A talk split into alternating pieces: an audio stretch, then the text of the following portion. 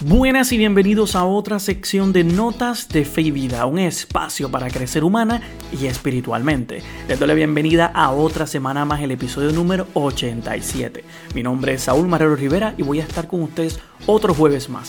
87 semanas llevamos, estamos a punto de llegar a los 100, así que prepárense porque cuando lleguemos a los 100 vamos a celebrar. Pero bueno, fuera de eso, hoy es un programa especial, vamos a tener una entrevista. Si las anteriores entrevistas te han encantado, la de hoy te va a gustar mucho más todavía. Va a estar una figura pública con nosotros, conocida en Puerto Rico y en los Estados Unidos, porque es alguien que comparte sobre la industria de videojuegos, las películas, el entretenimiento, la tecnología sobre todo. ¿De quién estoy hablando? De Frankie López, pero mejor conocido como Hambo. Es una persona que si conoces de todo este ambiente y lo sigues en las redes, tienes que haberlo conocido a él, ¿verdad? Eh, si no, pues lo vas a conocer aquí, porque me imagino que estarás pensando, espérate, notas de fe vida va a hablar de tecnología, de videojuegos. Pues mira, no, vamos a conocer no tanto el personaje, ¿verdad? Esa figura de Hambo, sino Frankie López, su vida, su espiritualidad, aquella parte que muchas veces no escuchamos de él, pero que es para mí interesante. A mí me encantó hacer esta entrevista. Así que te lo digo desde ahora, es algo que te tienes que sentar, te tienes que acomodar, pero por favor, déjale saber a todo el mundo que estamos disponibles en todas las aplicaciones de podcast, la que usted desee, cualquiera, Spotify, Apple Podcast, Google Podcast, la que tú quieras, porque es momento de sentarte y escuchar esta hermosa entrevista. Porque Notas de Fe y Vida acaba de comenzar. Saludo a todos los que nos escuchan nuevamente aquí en otro programa de Notas de Fe y Vida. Como les dije al principio, este es otro programa especial. Llevamos varias semanas entrevistando distintas personas sobre distintos temas y hoy tenemos otra entrevista más. Eh, encuentra con nosotros Frankie López, mejor conocido en Puerto Rico y en Estados Unidos como Hambo. Una persona especializada en videojuegos, alguien que habla de noticias, que siempre está a la vanguardia de todo lo que es la tecnología y nos comunica a aquellas personas que les encanta todo este tipo de aspecto tecnológico, ya sea de gaming y sea de cualquier otra cosa como películas, series, lo que sea. Así que bienvenido, eh, Frankie López, a este programa de Notas de Fe Vida. Ay, hermano, Saúl, gracias un millón. Estaba loco ya porque llegara hoy y poder grabarlo. Bueno, estoy entusiasmado, por fin. Una entrevista diferente. Zumba, estoy para ti. yo, invité, yo invité a Frankie López porque, obviamente muchos de ustedes lo conocen y saben de él en las redes sociales por todo lo que tiene que ver con videojuegos. Pero nosotros nos dimos a la tarea de seguir investigando y nos hemos dado cuenta que es una persona llena de una fe increíble. Y por eso le invitamos a este programa. Como ustedes saben, este programa es para conocer distintas personas y distintas noticias a través del mundo que nos puedan entablar una mejor relación con Dios. Eh, por eso fue que yo lo invité y lo traje aquí para que ustedes puedan ir poco a poco en este programa escuchando su historia y conociendo mejor sobre su vida y hasta cierto punto su comunicación y su cercanía con Dios. Así que este es el momento de que te sientes, te acomodes, lo pongas en altavoz, le digas a toda la familia que tienes cerca que se unan porque este va a ser otro programa muy especial, muy bonito. Así que Frankie, me encantaría iniciar por una pregunta que le hago a otras personas cuando las entrevisto. ¿Cuál es tu imagen de Dios? Wow. Mira, eh, yo hoy, mi imagen de Dios hoy es bien diferente a lo que fue mi imagen de Dios de, chamaco, ¿me entiendes? Eh, hoy yo, yo veo a Dios, veo a Jesús y yo digo, eh, está para mí, yo llamo, responde, yo pongo las cosas en, sus manos y Él las toma y, y, le da la prioridad que jamás pensé que le hubiese dado pienso que no estoy hablando con un fantasma o algo flotador, tú sabes que eh, no, tiene manera de cómo eh, responder o de cómo hacerme sentir que me escuchó. Eh, mi visión de Dios es que está bien presente. Bien presente en mi vida, bien presente en la vida de mi familia, bien presente, bien presente en mi negocio, bien presente en mi, en mi, en mi dirección de vida en general. O sea, eh, para mí eso es Dios. Wow. Interesante. Yo creo que también, o sea, es algo muy y bueno de escucharlo de una persona, ¿verdad? Que, que, para muchos tal vez esta no es, no es una visión que la gente va a tener de ti. O sea, obviamente cuando tú haces tus envíos y todo, tú mencionas muchas veces a Dios y ese tipo de cosas, pero la gente no conoce tal vez esa visión muchas veces de tu parte. Por eso, por eso me encantaría tal vez moverme a esa parte, como decía, no es lo mismo antes que como ahora, pero en el ahora. ¿Cómo tú catalogas eh, esa relación que tú tienes con Dios en este momento de amistad, de cercanía, de, de alguien que realmente está ahí todo el tiempo contigo en las dificultades o cómo?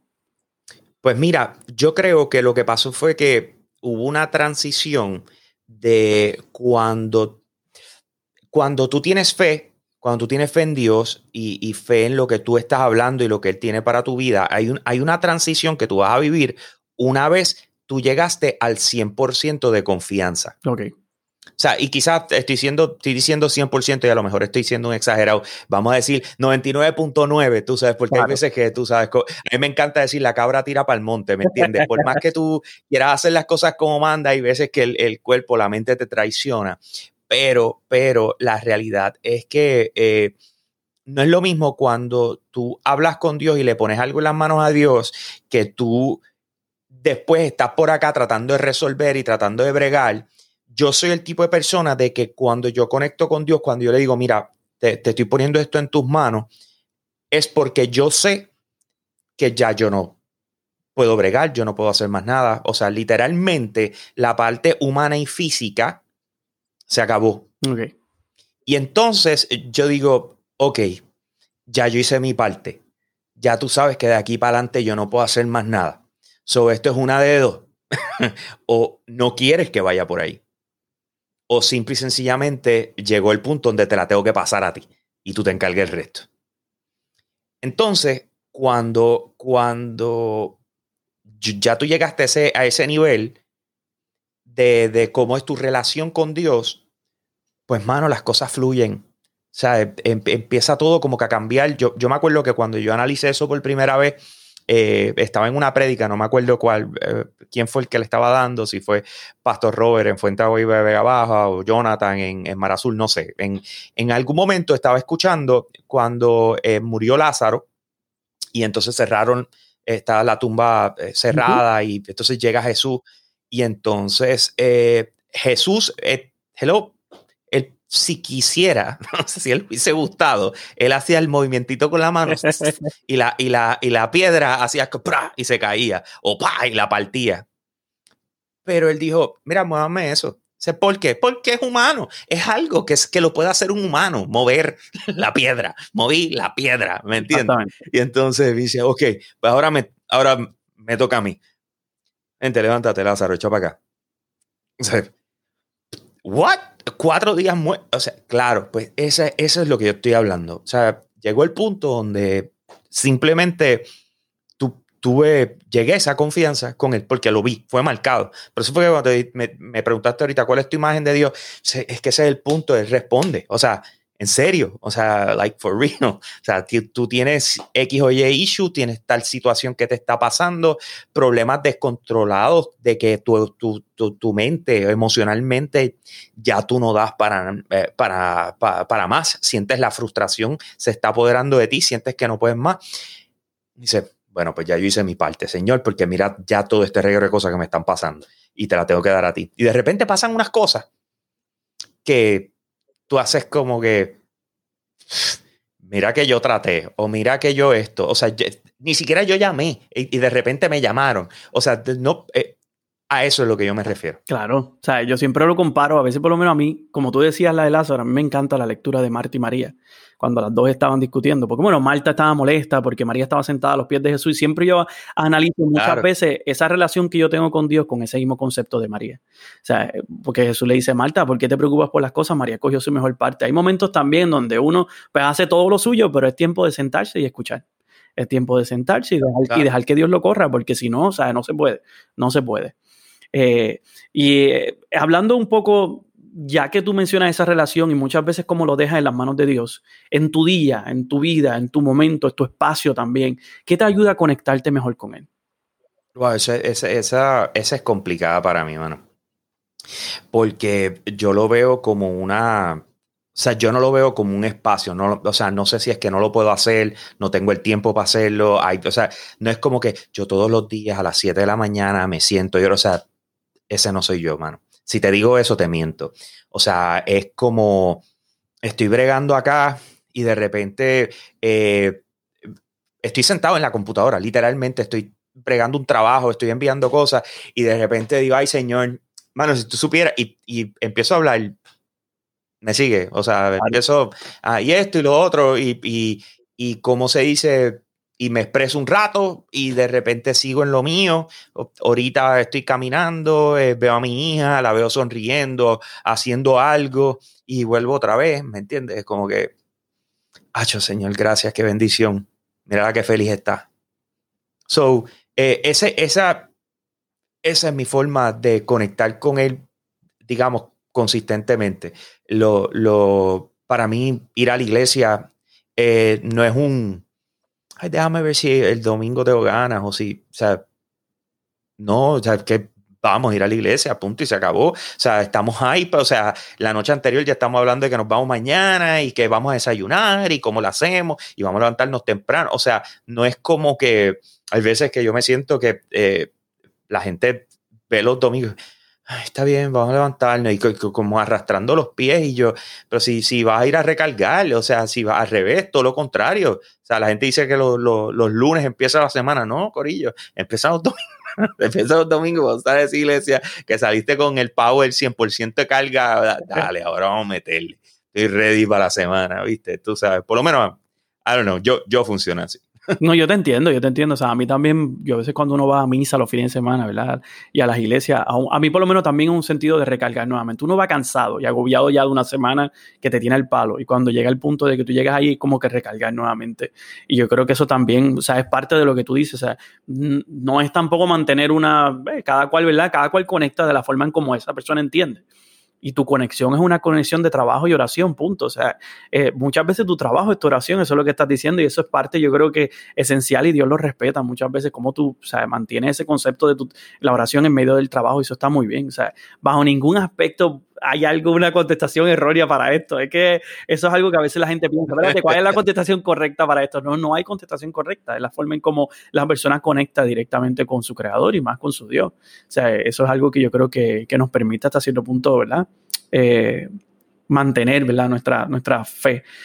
Eh, tu fe y tu espiritualidad, obviamente tú eres una persona que mencionas que va los domingos, estás emocionado el día antes, mantienes todo, pero ese, eso ha estado desde siempre o, tienes un momento puntual en tu historia en el que tú dices, este era Frankie antes, este es el Frankie de ahora?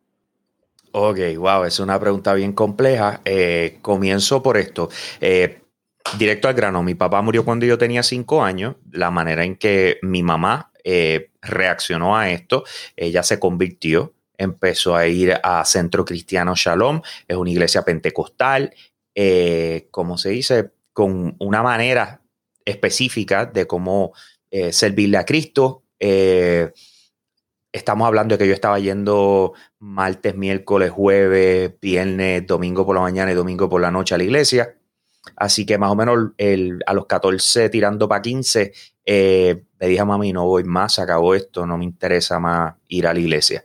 No, no es, no me interesa Dios, es no me interesa la iglesia. ¿Ok? O sea, pensaba que era una exageración. Eh, le eché la culpa a mami salvajemente, o sea, de, haberme hecho pasar por toda esa ecuación que fue bien fuerte. Eh, ella nunca se volvió a casar. Mami tiene ahora mismo 83 años y ella le sigue sirviendo a Dios con la fuerza y el amor y la emoción que, que hacía en aquel momento. Lo que pasa es que en aquel momento no supo cómo manejar las dos cosas y ahora de adulto es todo lo contrario. O sea, le doy gracias a Dios porque él estuvo ahí para mami en ese momento difícil. ¿Me entiendes? O sea, eh, yo ya, eh, pues, de adulto, eh, a los 30 años, yo te diría, fue que entonces vuelvo a ir a la iglesia por mi esposa. Mi esposa estaba buscando congregarse y algo que yo tenía en mente, yo, yo no le voy a decir a mi esposa que no. Tú sabes, yo, yo estoy claro que si yo le le hago esa eh, encrucijada a mi esposa, eh, aquel que está ahí arriba no va a reaccionar favorablemente hacia mí. Así que si tú quieres ir, ve. Pero llegó un punto donde un día ella llorando me dijo para, para que quería ir en familia, no quería ir sola. Y, yo, pues, ok. Así que regresé a la iglesia y empecé poco a poco eh, a irme adentrando, volver otra vez a, aceptar la comunicación y tratar de entender sobre todas las cosas. Eh, pero, pero si te soy honesto, yo creo que el momento clave donde de repente esa espiritualidad y ese cambio en fe eh, fue un momento donde yo eh, en, el negocio yo hacía un evento que se llama el, el Gaming Explosion Fest. Okay. Eh, y entonces el Gaming Explosion Fest eh, eh, era en aquel momento el evento de videojuegos más grande de Puerto Rico y el segundo más grande de toda Latinoamérica. Yo, nosotros alquilábamos el centro de convenciones completo. Entonces, ¿qué pasa? Que teníamos un auspiciador principal que tenía un auspicio de 50 mil dólares y un mes y dos semanas antes del evento eh, cambiaron al CEO de Puerto Rico y me, y me retiraron el auspicio. Así que un auspicio de 50 mil dólares, un mes y medio antes del evento, se me acaba de ir. Estábamos en negativo por casi 30 mil dólares, tú sabes. Y yo dije, esto aquí se me va a acabar esto, se me, se me chavó todo. Así que tuve una de esas conversaciones eh, con Dios y se la puse, le dije, mira, eh, ya este se fue, no puedo estarme lamentando, tengo que buscar opciones, siento que esto se me va a derrumbar encima, eh, le voy a deber la vida a todo el mundo, voy a tener que vender mi casa, o sea, esto se va, esto se va a formar un reguero. So, dame dirección. No te estoy pidiendo que, de repente vengan unas palomas y me empiecen a tirar chavos, ¿me entiendes? Tú sabes, no. O sea, dame dirección. y, mano, y así fue. O sea, es como cuando tú empiezas que te, como que te trabajan en el espíritu y como que de repente lo mismo que has mirado 80 veces, ahora lo ves con otros ojos. las puertas que has tocado y no te contestan, de repente de una te contestan. O sea, empezaron a, a pasar un montón de cosas. Y ese fue el twist a, yo decir, él realmente me acaba de, contestar, porque yo sé lo que yo acabo de pasar y yo sé lo que yo no pude hacer y yo no soy el tipo de persona de quitarme. ¿Me entiendes? Eh, yo, creo que no es la mejor manera de cómo expresarlo, pero como dicen por ahí, eh, eh, yo muero en la línea. ¿Me entiendes? claro, claro. Yo no, yo hasta, hasta la última. Yo, y entonces, y de repente yo ver cómo todo eso se dio, yo dije, o sea, dentro de todo, que sé quién, quién lo hizo, porque yo se lo pedí. Yo estoy aquí, esto es imposible, esto no acaba, esto no, acaba de pasar. Entonces, y, de repente, eh, como se dice en otras ocasiones, unos momentos bien complejos, pero complejos a niveles enormes, eh, ver ese mismo tipo de intervención. Y yo hice, ah, no, espérate, sí, sí, sí. Aquí la comunicación está de verdad. Esto no soy yo imaginándome cosas. O sea, this is real. This is really real. Entonces, y entonces caí en tiempo y yo, ok, pues chévere. Pues vamos a seguir hablando. Y seguí. No me he quitado. Wow. De verdad que son historias, historias, historias que uno se queda pensando, ¿no? O sea, escuchando, escuchando por lo menos lo de, ¿verdad? Lo que tú decías, o sea, de tu mamá, yo creo que hay que, eh, es algo, es algo que uno ve puntualmente en muchas personas. O sea, como tú decías que las personas no pueden a veces, a veces yo creo que la conversión de mucha gente o la búsqueda espiritual puede llegar a un punto donde la persona no sabe crear tal vez como tú decías, ese mismo balance de que también tiene una familia. Y yo creo que ese momento, ese momento específico en tu vida en donde te, en donde te sentiste agobiado más que otra cosa. O sea, porque uno se siente agobiado muchas veces por eso. Eh, y yo trabajo, yo trabajo en una escuela católica en donde uno ve estudiantes en un colegio donde uno ve estudiantes que llevan desde kinder, por lo menos cogiendo clases de religión o primer grado, y llega un punto que cuando tú las escuchas en cuarto año, están apestadas y ya no quieren saber más nada de Dios. Y uno se pregunta, ¿pero por qué? Y cuando empiezas a conocer esa trayectoria, entiende que lleva muchos años de que no les ha permitido realmente crear una experiencia, sino le has impuesto con cuchara grande la información y que tienen que asimilarla, pero a todo que da. Y esa no es la forma en cómo muchas veces la espiritualidad llega a la gente y por eso crea que la persona hasta cierto punto se agobie, pero, o sea, pero uno siempre dice, después cuando pasan los años las personas regresan nuevamente, esa conexión se vuelve a dar y ves, esa es la parte de la historia que, que te contaste ahí que me dejó, me dejó atónito porque todo, o sea, uno siempre lo pregunta porque todos tenemos ese momento puntual en la historia de uno. O sea, yo nunca, por lo menos yo obviamente te la estoy contando a ti y la cuento también por el programa, pero mi, papá, mi familia que me escucha sabe la situación, pero nunca la he contado antes. Eh, yo tenía 19 eh, años, yo estaba estudiando en el Liceo de Arte y Tecnología estudiaba delineante con AutoCAD y mi papá trabajaba como eh, contable en la milla de oro y siempre que terminaba me montaba con él y regresábamos a la casa. Y yo me acuerdo mi momento, un momento clave en aquel punto donde yo entendí que realmente tenía que haber algo más que esto. eh, veníamos regresando en la tarde y cuando estamos llegando a punto de mi casa, la casa donde vive mi papá tiene como una cuesta, una loma, y en la parte de abajo de la loma encontramos a este hombre que lo habían asesinado allí. O sea, le habían disparado y lo tenían allí en la entrada, punto, en el piso. Y, para mí fue algo súper impactante con 19 años, por primera vez ver una persona así en vivo, no en película, sino en vivo. Y uno bajarse y tú no saber qué hacer. O sea, tú no saber qué más hacer. Yo en aquel momento lo único que hice en mi vida fue decir, pues pues voy a rezar por esa persona porque no tengo otra más que hacer. Me acuerdo que mi prima, que era enfermera, venía por casualidad, venía detrás. La persona falleció, obviamente porque no había otra forma de tú poder ayudarle, pero, pero ese impacto a mí me dejó, me marcó, porque fue como, como el boom de yo decir, este, tiene que haber algo más que esto. O sea, hay algo más y hay algo que yo pueda hacer cuando realmente físicamente no puedo hacer nada. Y eso fue lo que me motivó muchas veces a entrar en todo esto de la espiritualidad, este tipo de estudio, ¿no? Y de moverme más a un ambiente mucho más religioso, como diría la gente. Y pues eso a mí me ayuda, me ayudó un montón a tener una conexión de que en muchos momentos a mí me encanta escuchar a la gente por eso. Porque tú dices, detrás de cada persona hay una historia y tal vez no puedo físicamente sanar nada, pero espiritualmente uno puede ayudar a la gente de alguna forma. Y eso yo creo que es un cambio increíble para las personas. Eh, pero Frankie, este, como sabemos, tu trabajo es exigente y tu trabajo, ¿verdad?, conlleva de ti demasiado tiempo y tú te envuelves demasiado en las redes sociales, siempre estás, todo el tiempo tienes que estar publicando y poniendo cosas porque si no pierdes a la gente. Pero ¿cómo tú logras crear un balance entre tu trabajo, la fe y tu familia? Es una, eso es bien difícil. Eh, es lo que más, o sea, no te puedo decir que, que lo tengo mangado hoy. O sea, si yo te digo que lo tengo mangado hoy, no, te miento. Por ejemplo, eh, a consecuencia de unas cosas que pasaron a principio de año, eh, tuve que aumentar mi, tiempo de trabajo. Eh, en esta etapa no te sé decir cuándo va a regresar a como era o si va a regresar a como era. Pero Maltasau, para que entiendas, en cosas de tiempo, yo me levanto de lunes a viernes a las 4 de la mañana.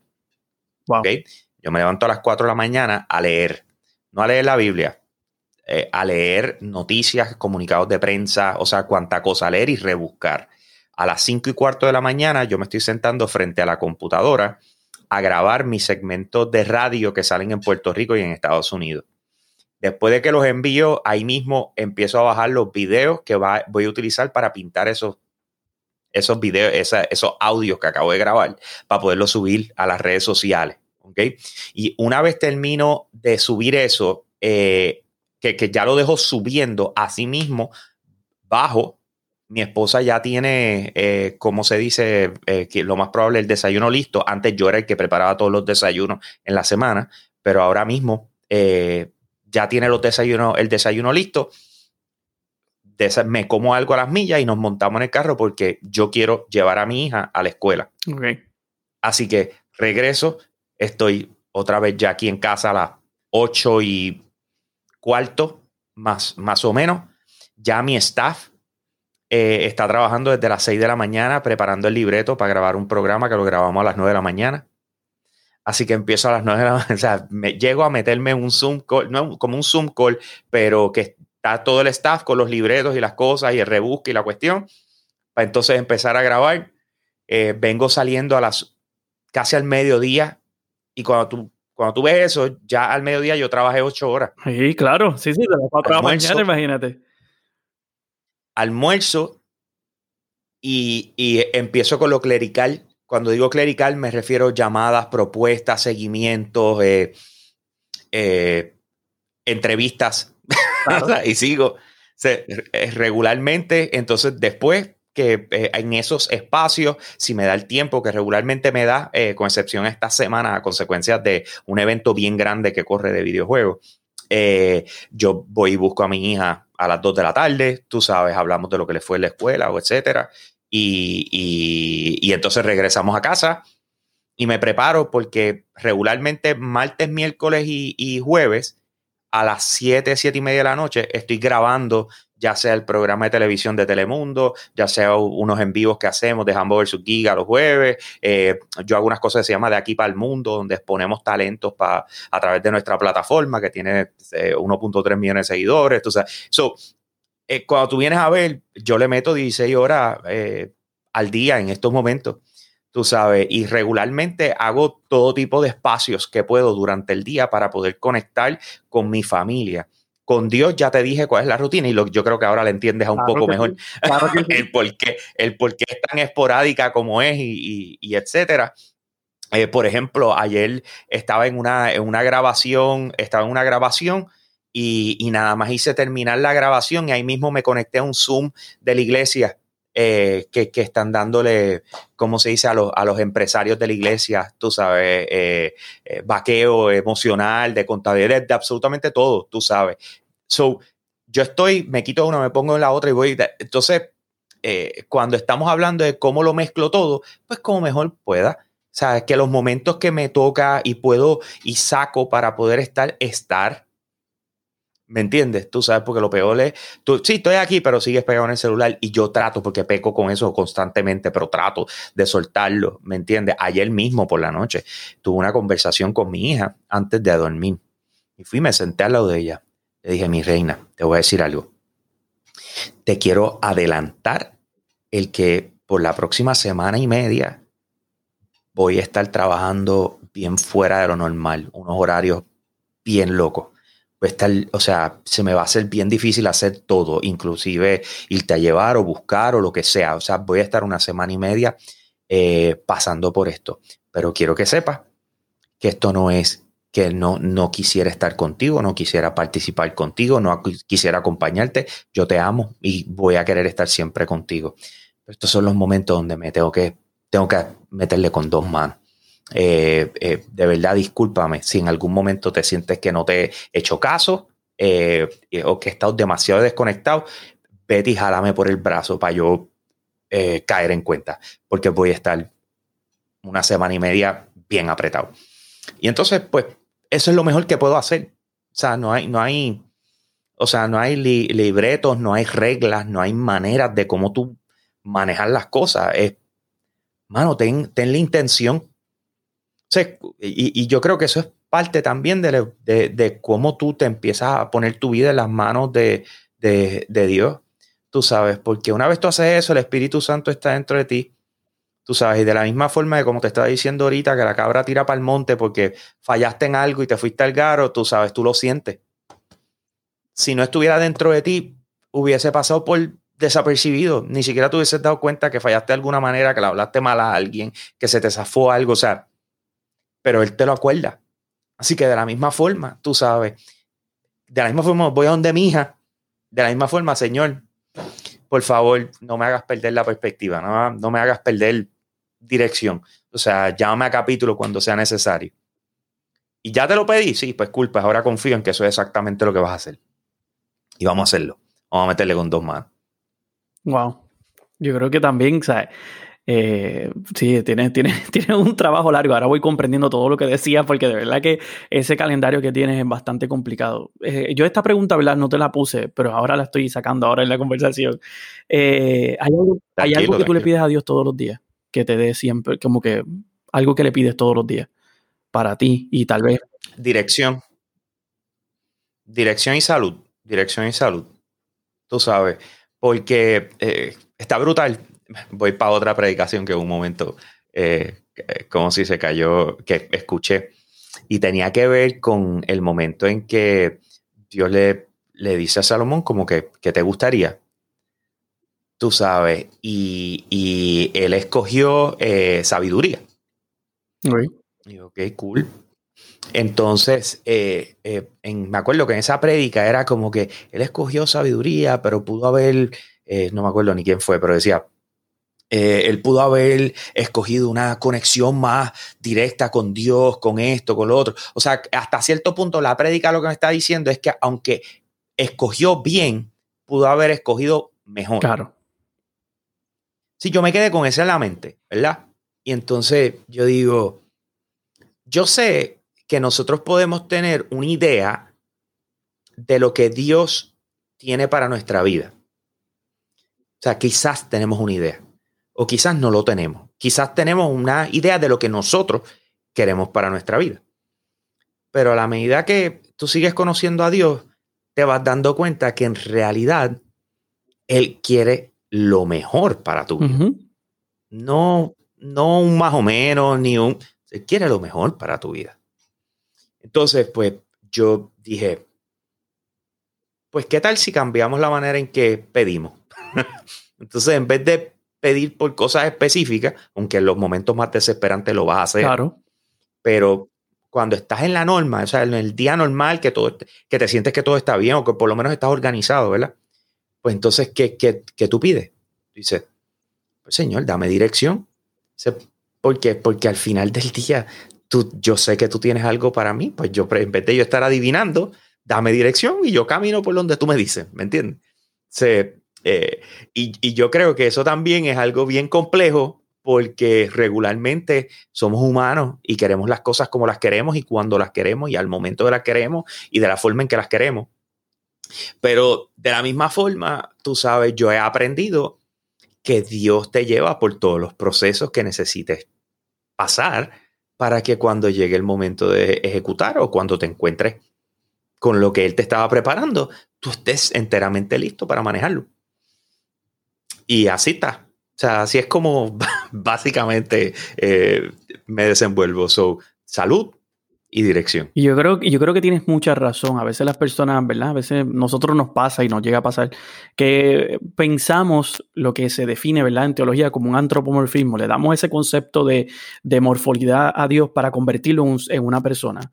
Y obviamente sí, Jesús es humano y eso lo entendemos, tiene una parte humana. Pero con todo y con eso, la forma de actuar de Dios es diferente a mi actuar su pensar es diferente a mi pensar y su ser es diferente al mío. Yo no puedo nunca pedir cosas porque como tú decías, Dios nos va a dar siempre lo que mejor para nosotros, pero no significa que es lo que yo tal vez quiera.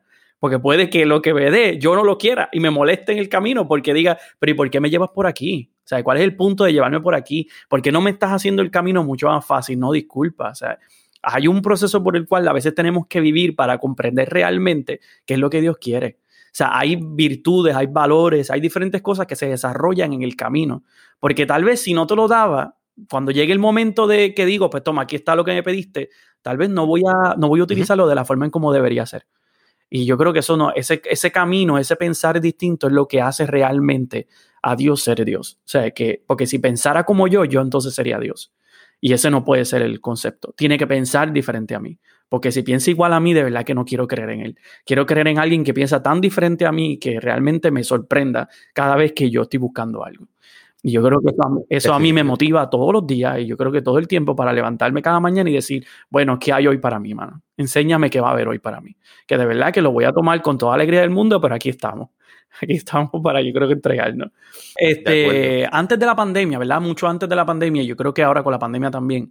Eh, nosotros hemos visto, ¿verdad? En estadística, y tal vez esto no es tu área, ¿verdad? No te, voy a preguntar más sobre, no te voy a preguntar sobre ese concepto, pero nosotros hemos visto a estadística, yo me encargo de siempre estar metido en todas las redes y en todas las, noticias y todo lo que está pasando, cómo las mismas estadísticas de las iglesias han bajado. La gente ha dejado de ir, las personas se han alejado mayormente, sea porque la gente piensa que el trabajo no pega con la fe o lo que yo hago no, o que Dios ya está obsoleto y que no deberíamos pensar así, o sea por las diferentes agendas que se van publicando o trata de la gente movilizar y de pensar que la iglesia siempre está en contra de todo, que las religiones son, como decía Karl Marx en aquel momento, el opio de los pueblos. O sea, pero hay muchos factores por los cuales la gente se está alejando. Y hay personas que realmente todavía no se han dado la oportunidad o deberíamos pensar, pues mm, se la dejaron de dar, pero deberían volver. Frankie López, tú, no como este, esta persona de las redes, sino tú como un padre de familia, una persona que lucha todos los días, que tiene todo ese calendario que tiene, ¿qué consejo tú le compartes a aquellas personas que se han alejado, pero que todavía están tratando de buscar esa conexión? O sea, tú un tipo tan ocupado como tú, porque la gente que te acaba de escuchar, vieron toda su, todo lo que él hace en un día que si el día tuviera 26 horas, él aprovecharía esas dos horas extras también para seguir trabajando. O sea, este, ¿qué consejo tú le darías a esas personas que siempre utilizan cualquier excusa, pero que no se han dado la oportunidad de realmente tal vez crear esa conexión con él? Mira, eh, es como todo, es como todo, es donde tú te estás congregando. Si tú te estás congregando en un sitio porque eh, tu abuelo, tu mamá, tu familia completa van al mismo sitio. O sea, yo, yo yo pienso que en la iglesia, eh, la iglesia tiene una función espectacular. O sea, en la iglesia tú te vas a encontrar con las manos y los pies de Jesucristo. Eh, y son las personas que te rodean, las personas que están allí. Hay veces que yo veo familias que así mismo como entran se van. Nosotros nos disfrutamos el compartir con las personas que están allí. Hay veces que no nos damos cuenta que el problema que tenemos nos rodea. Y, y por más que queramos ir a la iglesia y lo dejamos a un lado un momento, cuando regresamos, seguimos con la misma gente alrededor de nosotros que nos está alando, que no nos permite progresar, que son esas, esas eh, eh, yo te diría, esas cadenas, no cadenas, yo te, eh, se me fue ahora el nombre, lo que tú tiras cuando estás en un barco y lo tiras afuera para que se quede. Las anclas, anclas en los tobillos, se convierten en esas anclas en los tobillos y tú no te das cuenta. Entonces, ¿qué pasa? Cuando tú abres los ojos en la iglesia y miras a tu alrededor y te das cuenta que el que está ahí, y vamos a poner al pastor, vamos a poner a los ministros, vamos a poner al sacerdote, vamos a poner a todas las personas responsables de lo que pasa en la iglesia a un lado. Vamos a pensar en el que se está sentando en la banca al lado tuyo, las familias que están alrededor tuyo. ¿Tú piensas que ellos están ahí porque están obligados a ir o porque están buscando el poder llevar su vida a ese próximo nivel con Dios? Dices, tienes que pensar qué es eso, porque para eso fue que tú fuiste. Pues conecta con la gente que está alrededor tuyo. No tomes la iglesia como fui un momento, escuché y me fui. Conecta, porque hay cambios que tú tienes que hacer en tu vida, de tu entorno, de lo que está alrededor tuyo. Nadie te dio un libreto, nadie te dio, te dijo así es como se hacen las cosas. Nadie te ha dado nada el ejemplo que tú has tenido lo has visto en tu casa, pero ya si eres adulto, te vas a dar cuenta que las decisiones que sucedieron en tu casa fueron las decisiones que tuvieron que tener esas personas encargadas de esa familia basada en sus circunstancias.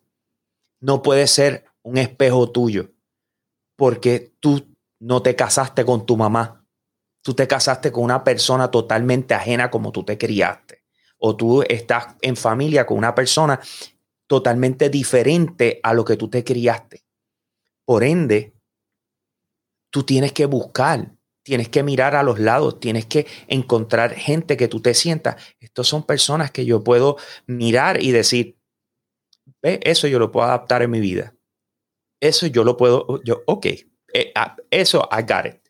Tú sabes, a mí tuve la bendición de tener un pastor que es un padre de familia espectacular tú sabes, y el ejemplo que él da, tú, tú lo tomas y tú dices, contra mano, a mí me gustaría aplicar, o sea, a mí me gustaría tener esa reacción en casa, a mí me gustaría que estas cosas pasaran. Entonces, pues, tienes que prestar atención, tienes que mirar, tienes que preguntar. No, no lo sabemos todo. Tú sabes, yo creo que en ese momento en que tú aceptas, en que tú no eres perfecto, en que ah, tienes una responsabilidad que cayó en tus manos, de repente tú eres, estás casado, tienes hijos, tú tienes que hacer que todo esto funcione. Tú sabes, tú no puedes estar en gringola.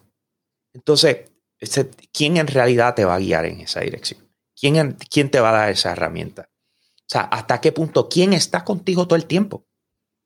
y esas son las cosas que yo creo que tienes que tomar en, en, consideración. O sea, la gente dice, ah, la iglesia, la iglesia, te pasa hablando de la iglesia. Cool. La gente y Dios. No es lo mismo tú pasar por los momentos más difíciles de tu vida solo, a pasarlos acompañado de la mano y la gracia de Dios.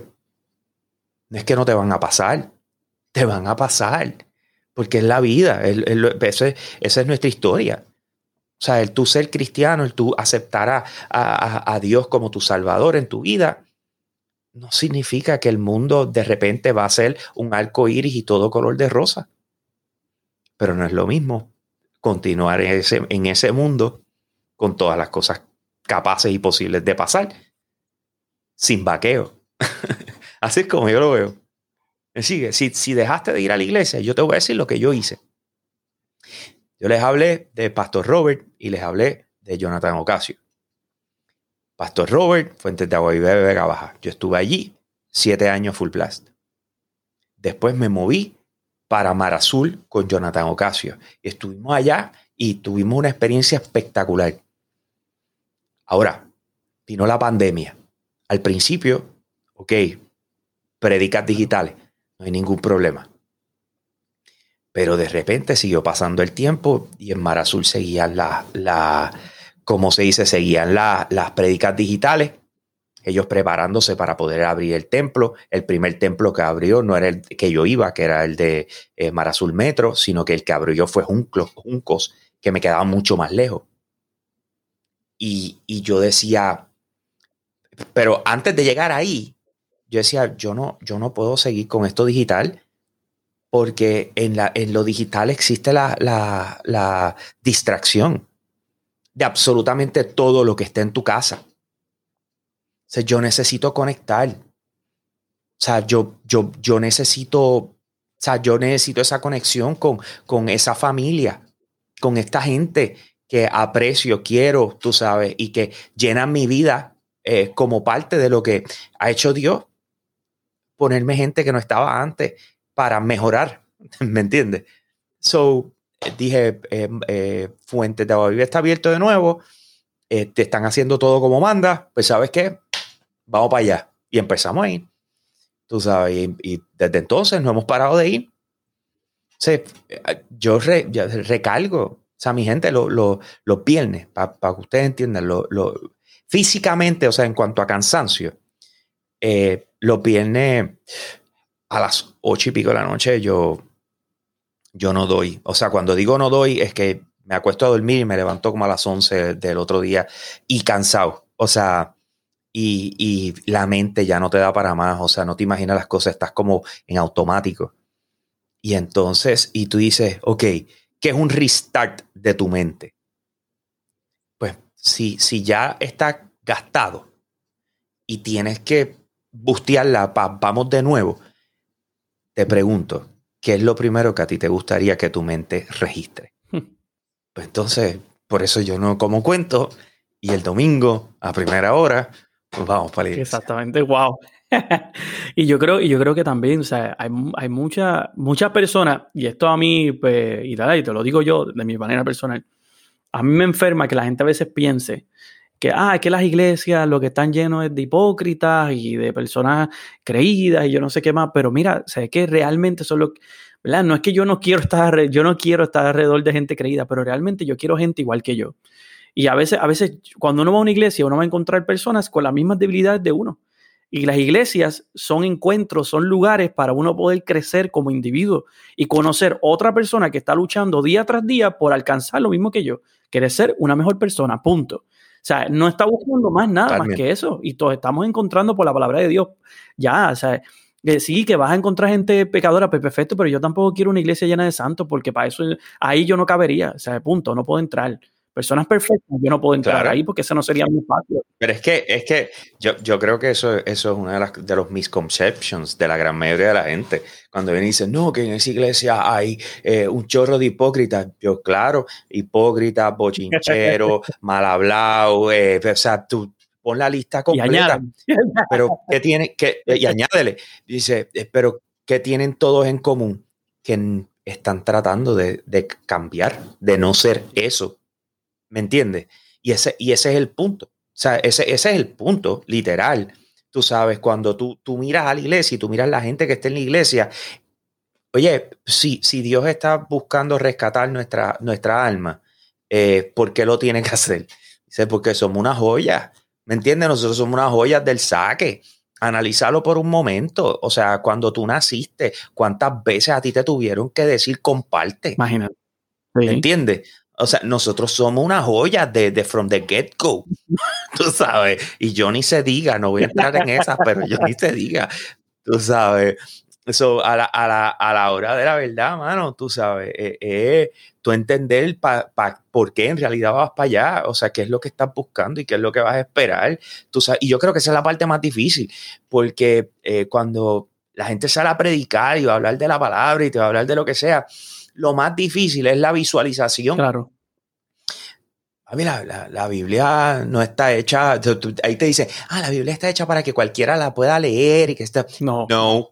No. no, mala mía, pero no, tú le empiezas a leer, yo le empiezo a leer y a mí me da una cuestión, ¿me entiendes? O sea, yo empiezo a, yo, yo digo, ¿qué rayo es esto? Entonces de repente hablo con panas o hablo con, con, el pastor o lo que sea, yo ven acá y tal cosa, y él me dice, lo que pasa es que en aquel momento tienes que visualizar, y cuando me dan ese, ese backend, yo hago, ah, sé por qué.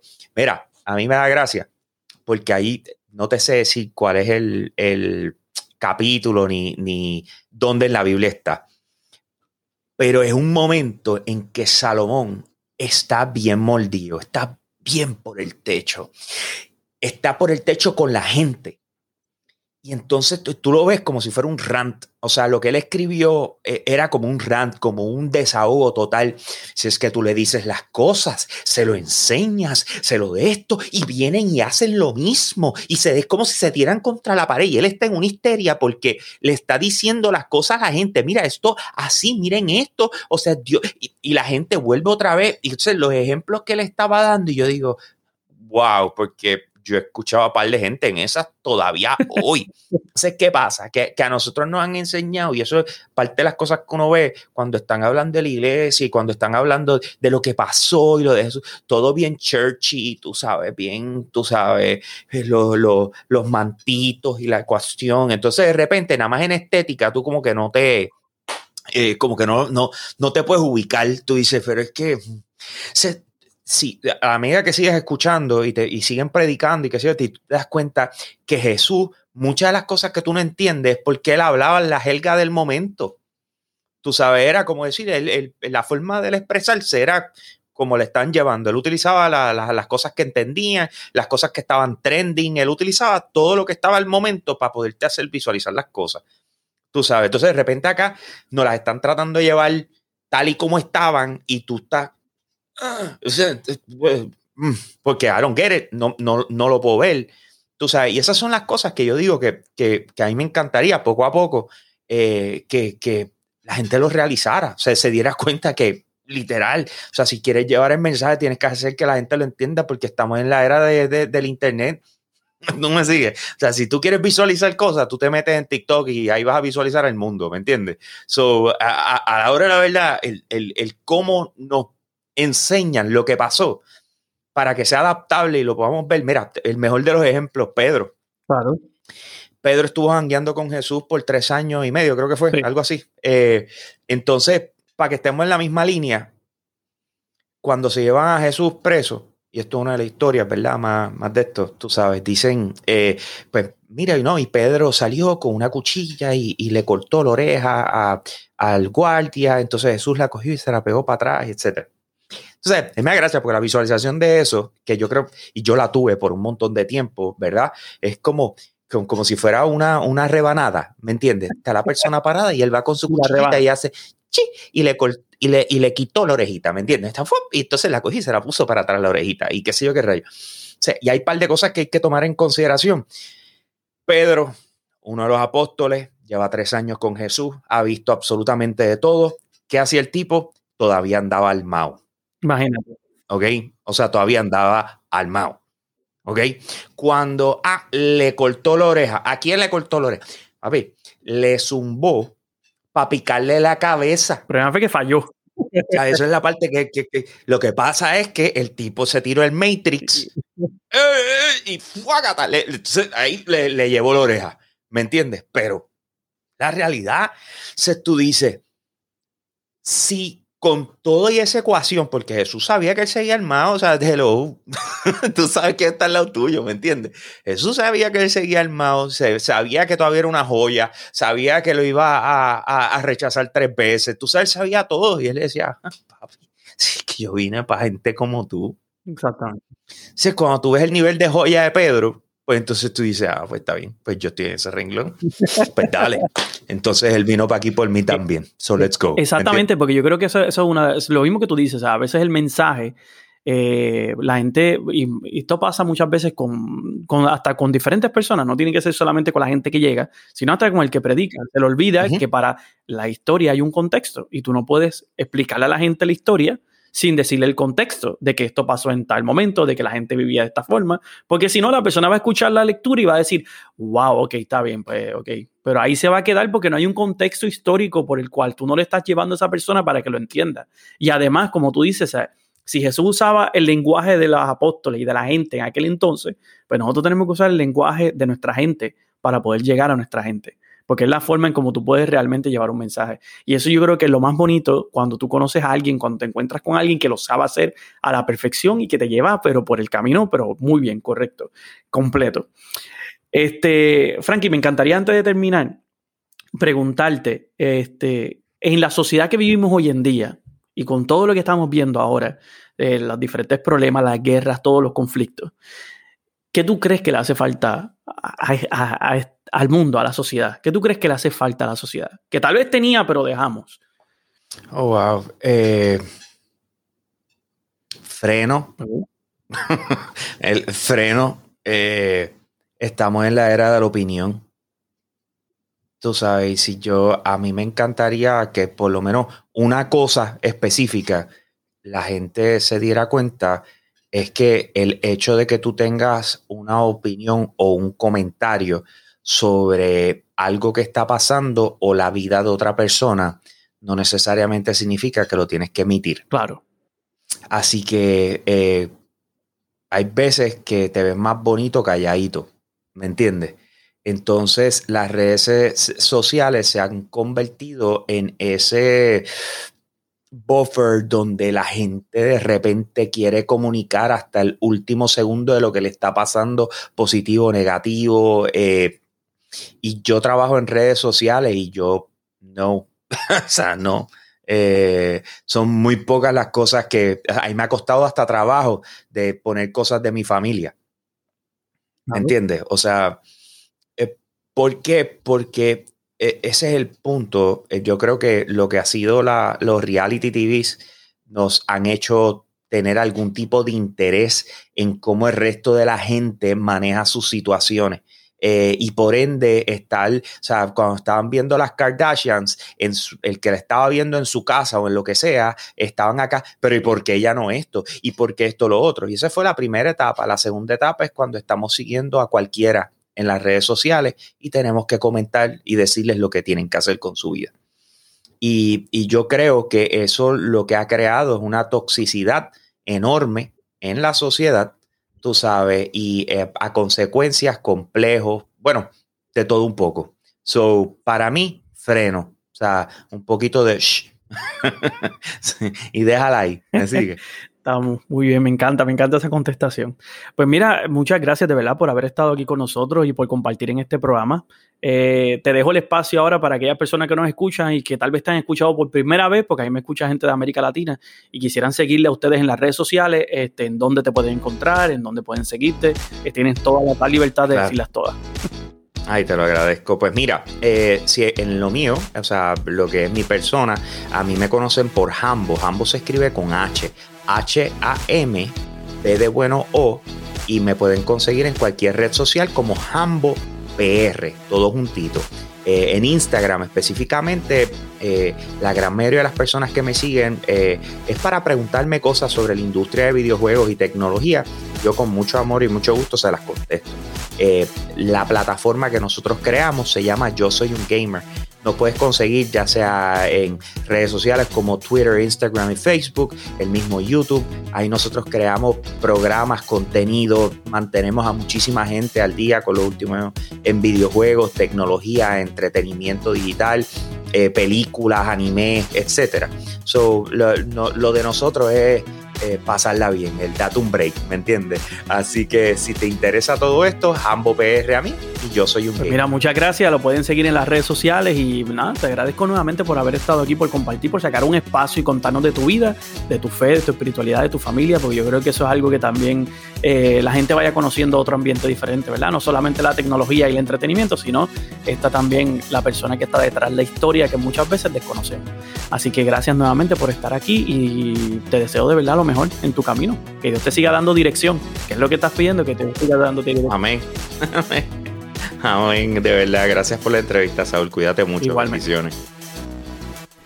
Eso es todo por este episodio. Le agradezco a cada uno de ustedes que semana tras semana nos siguen en las redes sociales, nos comparten, están siempre escuchándonos. Gracias nuevamente a Frankie López por haber estado hoy con nosotros. De verdad que para mí fue un placer y un honor ¿verdad? entrevistarlo a él y conocer su historia y compartir con él todo este encuentro. Como dijo él, por favor, ahí están sus redes sociales. Síganos en las redes sociales. Si te encanta todo lo que tiene que ver con la industria de videojuegos y todo lo que tiene que ver con tecnología, con películas, con series, mira, es la persona indicada para que ustedes sigan. Así que muchas gracias, Frankie. De verdad que eh, para mí ha sido increíble. Pero a todos aquellos que nos escuchan, recuerden que nos pueden seguir en las redes sociales a nosotros como Saúl Marrero Rivera en Facebook e Instagram, como Saúl Marrero 6 en Twitter, o nos pueden escribir al correo electrónico notas de. Se los dije la semana pasada y se los sigo diciendo, este verano estamos pero al día. Tenemos entrevistas súper espectaculares. La semana que viene tenemos otra que no te puedes perder, que realmente tiene que también estar ahí atento. Vamos a conocer a una hermana de una congregación religiosa específica aquí en Puerto Rico, que nos va a contar su vida, su vocación, pero a la misma vez también nos va a dar algunos detalles de algunos aspectos que tal vez ustedes no conocen, pero mira, para ponerse al día, una entrevista espectacular y la hizo, la realizó, ¿verdad? No van a escuchar mi, voz porque la realizó Jensily Rodríguez, que siempre ha estado aquí con nosotros en Notas de Fe y Vida, pues mira, ya fue la que fue hasta el sur de la isla. Te estoy dando un adelanto, hasta el sur de la isla para hacer la entrevista a esta hermana. Así que, por favor, estate pendiente, este verano está increíble, estamos ya preparando también el sorteo. Recuerde que lo vamos a tratar, vamos a empezar en julio. Voy a tener ya en las redes sociales todo lo que tiene que ver con el sorteo. Eh, a mitad de julio estaremos ya abriendo para que ustedes puedan ¿verdad? empezar a participar y ya a principios de agosto estaría cerrando para entonces escoger las personas que ganaron. Pero el sorteo vamos a tener por lo menos hasta ahora cuatro libros y dos artículos increíbles. Así que estén pendientes, próximamente a principios de julio estaré poniendo y publicando en las redes sociales las fotos, cómo usted tiene que participar, qué debe hacer, ¿verdad? Para, para ser parte y poder ganar, porque obviamente te imagino que quieren ganar, eso, es normal. Pero, pero nada, de verdad que muchas gracias a todos ustedes, porque semana tras semana han sido ustedes los que nos acompañan y los que nos permiten, ¿verdad? Votar, ¿no? para realizar, para crear este tipo de, contenido para ustedes. Así que por favor déjenle saber a todo el mundo que estamos aquí, compártanlo en sus páginas, en todos lados, para que esta familia, gran familia de Notas de Fe y Vida, siga creciendo, siga creciendo. Además, les recuerdo que este domingo vamos a tener la segunda parte de Notas de Fe en la Historia que ustedes escucharon hace dos domingos atrás. O este domingo tenemos la segunda parte. Así que si no la has escuchado, escucha la anterior para que te pongas al día la de este domingo. Eh, porque va a estar también, eh, una, son cosas que nos mantienen, ¿verdad? El día es un poquito más difícil realizarlo, pero obviamente lo hacemos con todo el amor y con todo el cariño. Y nada, nos veremos entonces la semana que viene. Recuerden en su caminar llevar notas de fe y vida. Se cuidan.